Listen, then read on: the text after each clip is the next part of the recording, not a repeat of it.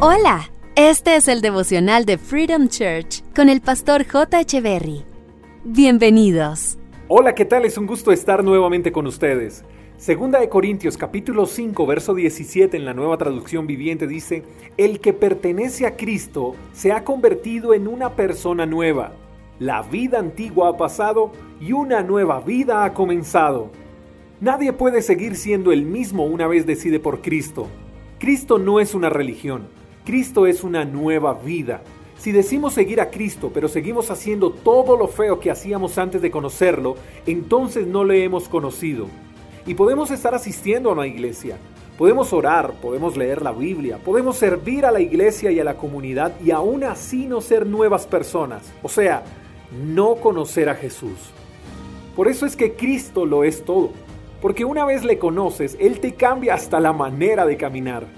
No es que Él viene y empieza a resanar las cosas que están quebradas ahí como por encimita. No, no, no, no, no. El pasaje dice que cuando venimos a Jesús, la manera en la que habíamos vivido hasta en ese entonces muere y empieza una nueva vida.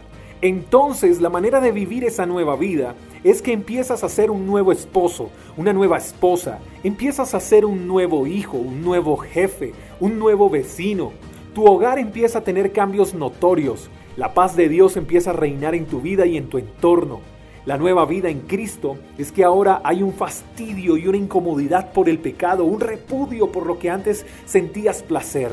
Lo interesante de la nueva vida en Cristo es que ahuyenta las malas amistades y te trae una nueva familia. La nueva vida en Cristo es dejar de ser el malo de la sociedad y convertirse en el ejemplo, no en el perfecto, no en el que no comete pecado, no en el santo, no, te convierte en un ser frágil pero auténtico, que en todo lo que hace reconoce a Dios y refleja su necesidad de Él todos los días. Lo curioso es que cuando esto acontezca, muchas personas con las que frecuentabas te dirán, oye, ya no eres el mismo. ¿Cómo has cambiado? Y tú vas a decir, bueno, de eso se trata, ¿no? De no ser el mismo de antes. Y si te dicen que te lavaron el cerebro, tú dirás, no solo el cerebro, sino toda mi vida y todo mi corazón. Ahora piensa en lo siguiente. Si siendo lo que eres hoy, Dios te ha bendecido, imagina cómo sería si le permitieras a Él hacerte una nueva persona. Serías más bendecido de lo que eres hoy.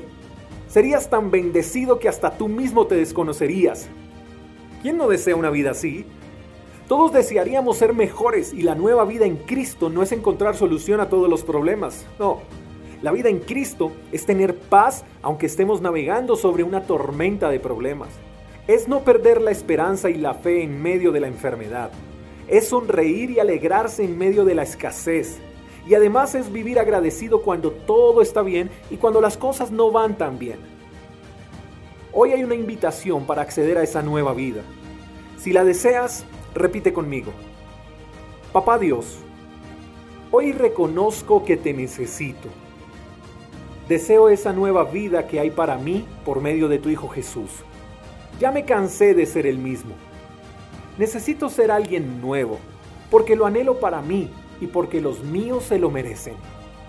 Quiero que entres a mi vida y que me hagas la persona que deseas que yo sea. Gracias, amado Dios. Amén.